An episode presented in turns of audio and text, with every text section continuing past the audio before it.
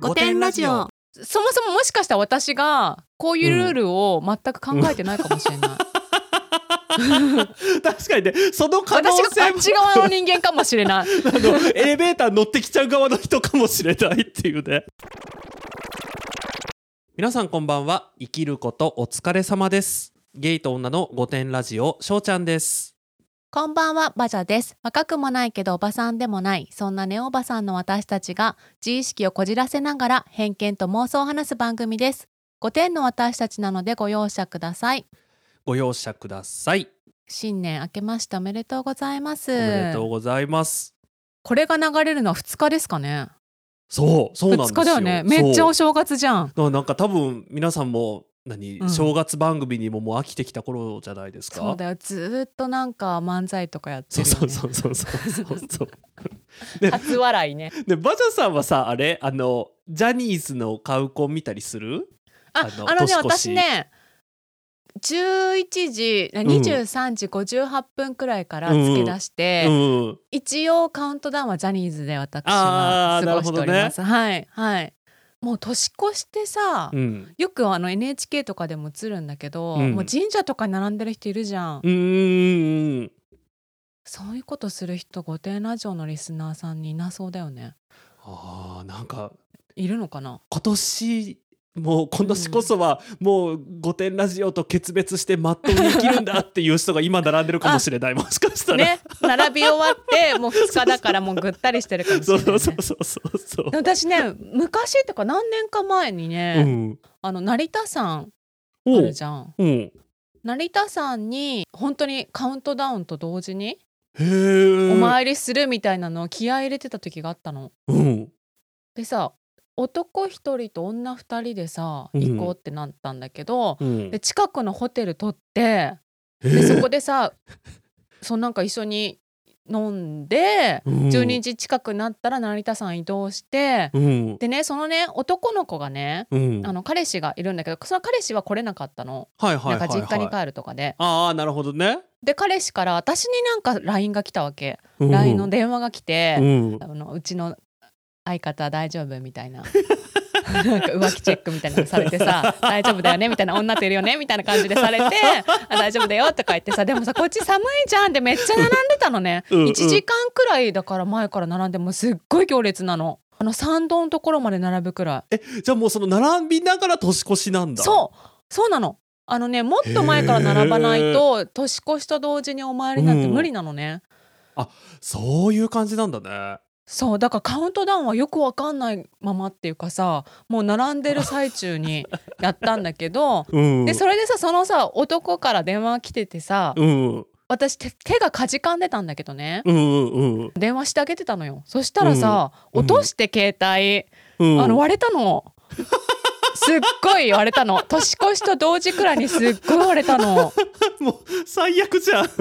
そう最悪って寒いしさすっごい並ぶしもうすっごいイライラしてて、っうんうん。ていう思い出だけがありますじゃあもう二度と並ばない方がいいねそんな年越しに、ね、もうねやるもんじゃない。あのそんね。なだってさ、うん。まあそね週1回くらいお参り行ってるくらい経験な人だったらいいよ、うんうんうん。だけどさ初詣くらいしか行かないような人はさそんなことやんない方がいいと思います、確かに確かに。なんか今、うん。なんか私神様だったらなんかこういう時ばっかりって思うもん。そう、ね。思うよね思うよね、うんうん。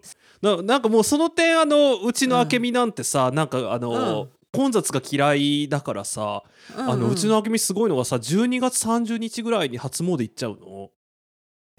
それ初っていうかもうさ 最終詣じゃん。そうだからなんか毎年ずれてるからなんかもううまくいってんのかなそれでっていう。あ確かに確かにね。あのでもさ1年の締めくくりにお礼参りっていうのでもいいんじゃない？確かにね。それはそれでね、うん。ななんかそう明美がなんかそうになんかそれで大丈夫なの？って聞いたらなんかあの、うん。そんな細かい1日2日の違いでとにかく言うような神様だったら私もう大丈夫って言ってたからああななるほどなっていうね確かに。確かに。そう。でもさ2日って言ったら結構さあのうん。初売りっていうの、セール？ああ福袋とかもいるんじゃないですか？買う人。ちょうど今日さ、うん。あのツイッターでねあの御殿フレンズの方が、うん。なんか福袋を今年はどうしようかなみたいなつぶやきをされてたんだけどまあ、あのお店によると思うんだけどさうん。あの私昔アパレルで働いてたことあったんだけどさ、うんうんうんうん本当にあの本当になんかもうデザイナーのお戯れかっていうような服が売れ残るじゃん。そういうのばっかり詰め込んでたから福袋に、うんあのできれば買わない方がいいんじゃないかなっていうのが今すっごい言葉選んで偉いなって思いました私ゴミみたいなとか言おうとしてたからでも最近さ福袋用のさちょっとクオリティが低いものとかが作られてたりするからね、あーなんかさそれ、それさアウトレットでもたまにあるじゃん。アウトレット用に作られた商品みたいな、うんうん。なんかまあこれも人それぞれだけどなんかさちょっとお得感薄れる気がしてそう。そうなのよ、ねでもね私ね去年私もう何年もさ福袋買ってないんだけど、うんうん。暇だったの、まあ、ジャニーズのカウントダウンコンサートを見ながらなんだけど、うんうんうん1月1日になった瞬間になんかデパートのデパコスがね福袋を売るっていうのででデパコスって別にさなんかそういうのないじゃん。あの別にそれ用に作ったとかなさそだもんね。そううそうそうないじゃん。だからさ、うん。結構さこの時期コロナだったからうん。リップが売れてなくてコロナ禍で。はあなるほど。なるほど。そうそなんか結構リップの詰め合わせみたいなさ福袋が各ブランドさんから出てたのね。そういうのは狙い目かもね。そうそう。でさ私それいいかもと思ってそれ買おうとしたの、だからジャニーズのカウントダウン見ながらもううん。3社くらいデパートのサイト開いといてさまあ買えないかもしれないから、うん。もう数限定って書いてあってさ、うん。でももう開いてもう購入ボタン押すだけにしてたのね。うんそれでさカウントダウンした瞬間だからぴったりで本当にちゃんと私ジャニーズの見てたから、うん。ぴったりでさやったのにさ、どれも買えなかったの。ひどくない？すごい。やっぱ同じようにしてるもうすごいクリックが早い人が他にいっぱいいたんだろうね。えでもさそんな数少ないのって思ってひどいなって思ってしまいました。はい、これさちょっと長くなるかもしれないあんだけどさいいよいいよ。うん。あの数少ない話でね私が今まで本当に仰天した話があってさ、うんうんうん。あのコンサートまあライブ、でもどどなんどんな呼び方でもいいんだけどさ、うんうん。あの埼玉スーパーアリーナとかのコンサート、うんうん。であのまあ最初なんかさファンクラブとかさなんか CD 買った人とかなんかそういうのの先行発売があるじゃん。うんうんうんうんでさそういうのが終わって、まあ、次一般販売とかあってもさ、大体一般で取れなかったりするじゃん人気の人って、取れないで取れない。もう大体取れないじゃん。うんでレコード会社の人とさなんか話をすることがあってさもうこういうのって絶対取れないですよね、みたいうん。うんうんうんな話をしたらさ、うん。埼玉スーパーアリーナとかのレベルで、うん。あの規模感で一般販売って本当に人気の歌手だとね20枚とかなんだって。え あの規模感で？そうあの規模感で。むしろプレミアムつきそうじゃない？そっちの方が。その20枚取れた人人すごくない？そう本当にすごいよね逆に。えそれでしかもさすっごい後ろの方なんでしょ？そう多分ね。なんかちょっとその席のあれまではちょっと聞いてないからあれなんだけど多分すごい後ろの方で、でもほんとそんなんなんだって。だから多分その福袋でも何でもだけどそうやってすぐ売り切れちゃうやつって本当に数ないんだと思う、そう。多分ねうん、5個くらいなんだと思うよ。そうそうそうそうそう、うん。ほんとそういうレベルだってなんだと思う。私本当にさだってさ条件としては一緒じゃん。みんな。そうだよねそうだよね。だってななんか IP アドレスとかで優先とかないじゃん。確かに確かに。私ちゃんとさもう出しといたからもう本当に押したわけよ。本当にちゃんとね、うん。0秒になった瞬う間、んうん。それでさ売り切れましたってどういうことって思ったね。う。多分もう全全だってさネット販売だから全国の人が買えるわけじゃん、全国で5個だったらさそう。そりゃ買えないよねそうだからまあもう2日になっちゃったからあれですけど、うん。あでもね、うん。結構ねその百貨店の福袋のさそういうネットで数限定系ってさ、うん2日からだったりとか3日からだったりちょっと時間差があったりもするのね。なるほどね。皆さんやっても無駄ですからねっていうことを有益な情報としてお伝えしたいと思います。確かに確かに、うん。今これを聞いて今からチャレンジしても、もうネットであのまあだから楽天のさすごいセールのやつとかもさ、絶対買えないじゃん。だからもうね絶対買えないんだよああいうのは。で福袋多分店頭で売ってるのもさもちろんすごいお得なのもあると思うんだけど、うん。そういうのはうん。うん。本当前の日から並んで一人うん二人とかしか当たんないんだ、当たんないっていうか買えないんだと思うよ、はいはいはいはいはいはいはいもうそこまですんならね。ね前の日のを定価で買おうよっていうそうねそう。前の日から並ぶ時給分を考えたら、うん。多分定価で買えると思うみんな。確かに時給換算したら 確かにそうだよ。そうそうそうそうだって深夜手当もつくしさ。そうそうそう。だそれで外だからさ。1.25倍とかもらえたらさ、ねえ。もうちょっとつだって外だよあこの寒い中。深夜とかだ外だかでら。外だったらもうちょっともらえるかもね。1.5倍ぐらいもらえるよ多分普段の時給の。そううん。そうやって考えるとまあ家であったかくしてた方がいいかもね。そう。だからもうねほんと今年今年は去年か。去年それで買えなかったっていうのがさ、うん。1年のスタートがすごいそういうこう嫌な始まりだったのね。確かにでいまだに覚えてるからさ今ね多分相当嫌だったんだろうね。ね そう。だからねこんな思いしてほしくないですね皆さんにはね。素晴らしい。もう年初からバジャさんのはい。啓蒙活動が、あの買えないものを買わないっていうね。もう絶対買えないからって。そう。絶対そんなお得な話ないから。うん。福袋ですらも、ね。はい。じゃあまあ欲しいものを1個だけ買おうみんな。そうしましょう、そうしましょでは、うはい、お便り。はい、このお便りさシーズン1の最終回にお話しして、今はい。年最初のお便りってすごい縁起がいいですね。縁起がいいですね本当に。はい。それではご丁ネームすみれこザ・ポイズンレディさんです。えしょうちゃんバジャ様先日はシーズン1の最終回という華々しい舞台に私の乱文対策をお読みくださりありがとうございましたあの回をあの日待ち合わせをしていた友達に聞かせましたところ確かにあの件は探偵云々より別の話の方が本筋だわと認定を受けましたのであの300点の別の話をまるっと偽りなく送らせていただきます。採用されたら嬉しいです。まずあの日の続きから早退してきてくれた元彼に泣きつきとても怖かったこと。でもカレーに巻いた武勇伝を語り尽くし一通り落ち着いたところでお風呂に入った私。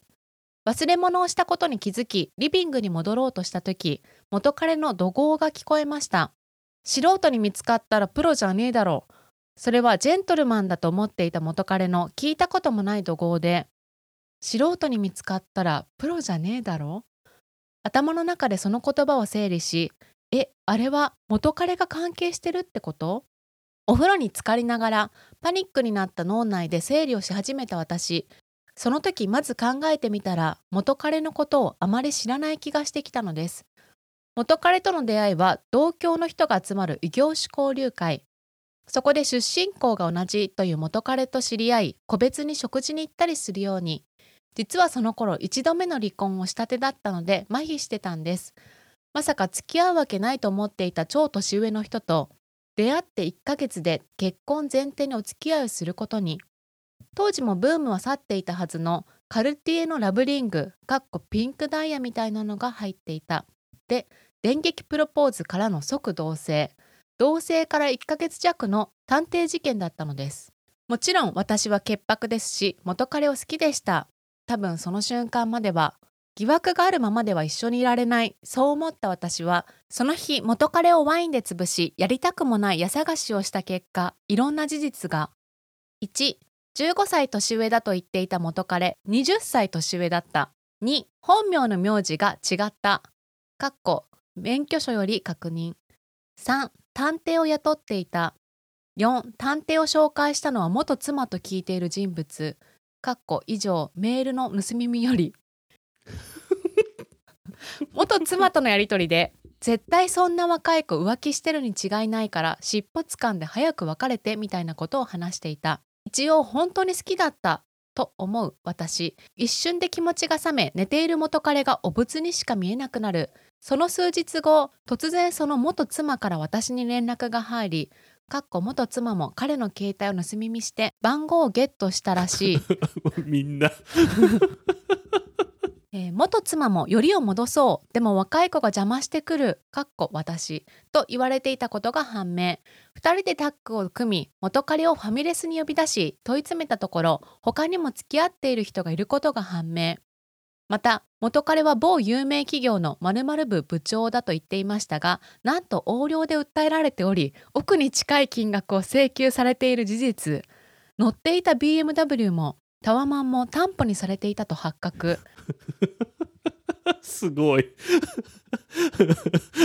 いろいろパニックになりましたが自分の人生を守るという自意識だけでその場で慰謝料請求その足で ATM で下ろしていただきラブリングを額にめがけてぶん投げその日に鍵を変え彼を追い出し横領犯が住んでいる分不相応なタワマンから翌月引っ越しをしグッバイしました以上が300点の話後日談です。モラハラ離婚して心身ともに終わっていたところに優しくちやほやされてどうかしてたんだろうなというのと冷静になるとただのおじさんだしジョージ・クルーニーに見えていた幻はどこへっていう感じ。あの元夫婦の暇つぶしプレイだったようにも見えるしまたもや人生のネタが増えてしまったという経験でした。他にも人生のネタが盛りだくさんで変な人ホイホイと呼ばれてるのはまた別の話。かっこ複数。気づいていますが私自身が変な人なんですよ。先頭を切って。ありがとうございます。ありがとうございます。ファミレスでさよくここまで吐いたよね。ね別にさ横領されてることとか言わなくてもよかったんじゃない？この男。そうそうそう。なんかあのやっぱりなんか私ほらねドラマとかでしかさこういうの見たことないけどさ、やっぱり女性2人に詰められてなんかいっぱいいっぱいになっちゃったのかね。でも自分でもやっぱ辛かったのかもね。ああのなるほどね。吐き出したかったのかもね。だって横領でやばくない？奥に近い。だってさ横領で訴えられたらもうさその某有名企業もクビじゃんね。だからどうどうしてたんだろうね本当にいろんなことがね。えー、この男どうなったんだろうね。ねえ。それこそ探偵に頼んでさ聞きたいよ。ね 今ねこの男今どうしてるか、うん。だって仕事も失っておね金もなくなって住んでる場所もね。なくなって車もなくなったわけでしょ？ねやっぱり納涼とかしちゃダメだね。そういうことじゃないか。いやすごいよ。なかなかドラマでもここまではなかなかさ。そう。だね本当にねすごいなって思った、なんかもうちょっとこう、なんていうの？あのリアリティが持てない私。なんかもうすごい世界世界が違いすぎてさ。わかる。そんなそんなことあるんだっていうねなかなかないよねこんなことね、うん、なんかぜひじゃあ今年あのこれを上回るぐらい私はとんでもない目に遭いましたっていう人いたらぜひじゃあこ ね。今年ね1年かけてあのランキング形式にでね、あのこれを超えるぐらいどもうあとどんなことがあるだろうねとんでもないことってね。なんかねえ。すっごい有名人とさなんか関係があったとかさ、なんかすごい誰もが知る政治家とこんな関係がありましたとかさ、もうそのぐらいじゃないと超えられないよねこれ。ねえちょっといいんじゃない？新年ね2日目からこんな こんな話でいいんじゃないですか？確かに。ちょうどいいですね。うん。そう。なんかもし、うん。あのみんな多分さほら友達とかにも言えないことってあるじゃんこういうさ。なんかこんなことあったんだよあーあるね。笑えない話ね。そうあそうそうそうそうそうそう。笑えないレベルの話あの、うん。もしよかったらぜひお聞かせください。あの二人でなんか笑い飛ばしましょう？そうしましょうご点ネーム致命的低血圧さんです。しょうちゃんさんばちゃさんはじめまして。都内在住会社員平成元年生まれ33未婚の女のネオおばさんです。新しいポッドキャスト一覧から何の気なしにバジャジャポンフロム5点ラジオを聞いてドハマりしその流れでこのポッドキャストにたどり着きました。12月11日から怒涛のように聞いてすっかりハマっています。私は普段こんなことばかり考えるだなんてなんて醜い心なんだろうと思うことが多々ある一方で炎上を避けるべくもやっとしたことがあってもリアルな場では吐き出すことがありません。しかしこのポッドキャストを聞く中で愚痴は面白く話せば OK 吐き出す場所を選べば OK ということを学んだので 私もぜひ日頃のもやっとポイントを吐き出したいと思いメールを送らせていただきます私が日頃どのようなことにもやっとするのかを整理したところ厳格な制度ではないが社会コミュニティの中で確立されているルールを守らない人に対してだと分かりました。具体例は以下の通りです。スポーツジムの共用パウダールームを使った後に床を掃除しない。一方で自分の身なりや持ち物をきれいにすることだけに余念がない。エレベーターに先に乗ったのにもかかわらずボタンを私は一切押さないアピールのためボタンから離れた場所に直行。うまくこの気持ちをスルーするための心構えせっかくなので面白い方法があればぜひお伺いしたいです。長文失礼いたしました。寒くなってきましたがどうぞご自愛ください。ありがとうございます。ありがとうございます。これ私も聞きたいバジャさんに。え私にあのね あのね、うん。違うお同じ同じ病気なの多分私この致命的低血圧さんと。もやっとするのねももういつもなんかもうもやもやもやもやしてて、私なんかこの似たようなあれだと、ううんちのマンションうん。のなんかさまあこれ別にうちのマンションに限らずだと思うんだけどさ、うん。あのコロナ以降、うんうん。あの必要以上に乗り合わせないっていう暗黙の了解みたいだ。でなんかねそのエレベーターがね結構な台数あるんだけど、うんうんうん。一個一個はそんなに大きくないの。だから、うんうんうん。うん5人乗るともう密なの。あでだからなんていうの？まあ一グループ乗ったら、うん。もう次に見送るみたいな。ーあそういう目をされるんだ。あそう。ううちの家族だけでもういっぱいですよって。そう。っていう感じなの。で、うん。私もそれはねもう納得できるじゃん。ずっとそう,、うんうんうんうん。なんかね私あのあんまりこう何？自分の至近距離に知らない人がいるの苦手な人だからさ、うんうんうんうん。あのいいなって思ってたの。それはそれで。うんでなんだけどなんか見逃すじゃんエレベーターを。見送って、次のやつを待ってたにもかかわらず、ヒュッて後ろに来た人がさ一緒に乗ってくるとさ、なんかいやいやいやいや次を待ってよあなたもっていうさ。あーその密のやつに入っちゃうんだ次の人そうそう。だ全然気にしない人が一定数いるの。なるほどねなるほどね。そう。なんですごいなんかそういう細かいでもまさにこれじゃない？なんかなんとなく暗黙のルールみたいな。うんうんうん。うん私このさ致命的低血圧さんのお話とかうん見てて確かに私は気にならないんだよね。ああでね多分なんだけどうん。なんで気にならないのかっていううと、んうん。私人を信人に期待してないというか人を信用してないというかああ基なるほ本的にそどういう考えがあるのかも。うん、はいはいはいはいはい。そもそももしかしたら私がこういうルールを全く考えてないかもしれない。確かにねその可能私が性もあっち側の人間かもしれない。あのエレベーター乗ってきちゃう側の人かもしれないっていうね。でもね私ねエレベーターはさすがにやっぱりうん。そこはねちゃんとしますよ。あ翔ちゃんが待ってるっていうことは、あのこれ密だから自粛してるんだなとか思うから、うん。そこは乗らないの。うん。ただ、うん。私が翔ちゃんの立場になってもで、うん。後ろの人がポンって乗ってもねうん。人間に期待してないからなんかもう無。分かった。もうまさにそれだよ。致命的低血圧さんも私も、うん。なんか私もこのぐらいやってるんだから、うんうんうんあなたもやってよねって思ってんだろうね。だから多分さほらコミュニティの中で確立されているルールって書いてあるじゃん。うんうんうん。だからルールって思っちゃってるんじゃない？確立されてるって書いてあるし。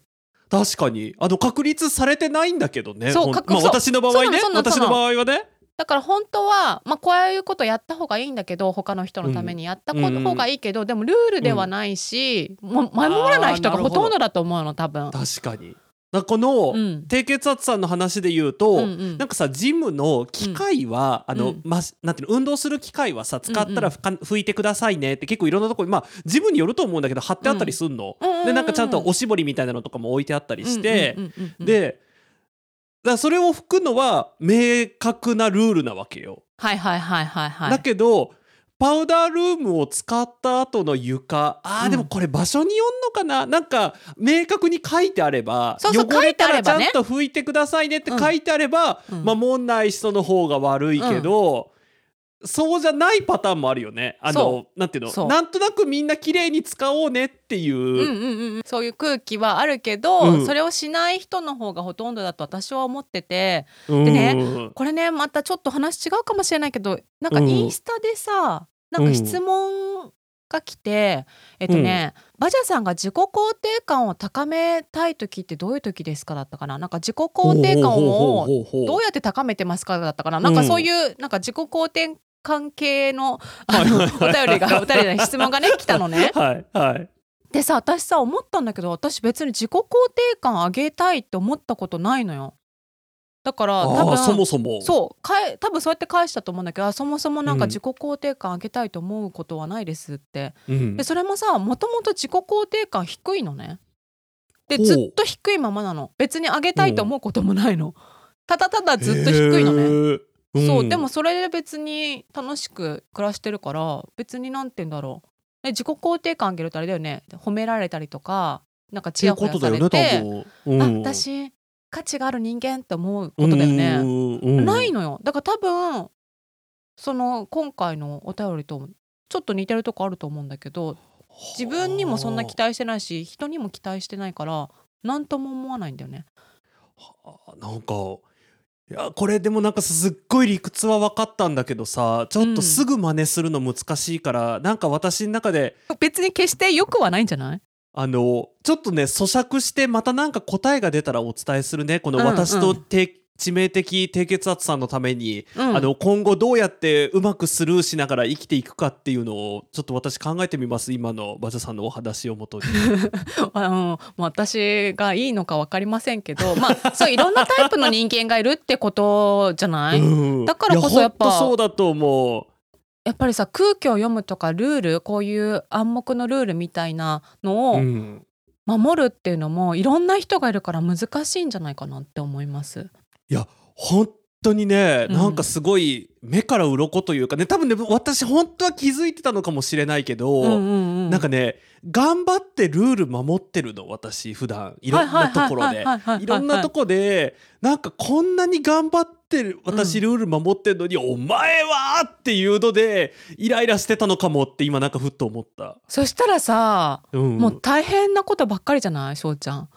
あ頑張って守ってるし守らない人にはイライラするし。そう。だからねもうすごい大変。なんかちょっとうん私これちょっと致命的低血圧さんと一緒に今年なんとかしたい問題ですね。なんかいいですね2日にねこんなねテーマというか、そうそうそう、うん。あの私そう。結構さツイッターとかでさなんか、何？翔ちゃんはなんかこう優しい人みたいなすごい印象を持っていただいてる方が多いんだけど私、うん。ほんといつもイライラしてるからね。本当に。もうイライライライラしてるからさ自分で自分の首絞めてんのかもね。ほんとそれ。本当にそう思う。うんじゃあちょっとねとね。このまあちょっと1年って言ったらちょっと長いからさ、うんあの半年くらいでどそうだね。ちょっと今年6月ぐらいまでにうん。なんかこう、こんな風にして私はうん。自分で自分の首を絞めることが、あのやめられましたみたいな。う そう中間発表をさ 6月くらいにしてもらってでまた年末にさもしかしたら変わりませんでしたかもしれないし。かねちょっとね、うん。頑張ってみたけどやっぱりうん。まだイライラしてますっていうね、ね。結論な可能性もあるしね。はい。それでは本日も最後までお聞きいただきありがとうございましたぜひ番組のフォローお願いします。ツイッターでは「ハッシュタグ5点ラジオ」で感想などのツイートをお待ちしておりますそれでは今回もご容赦ください。まったね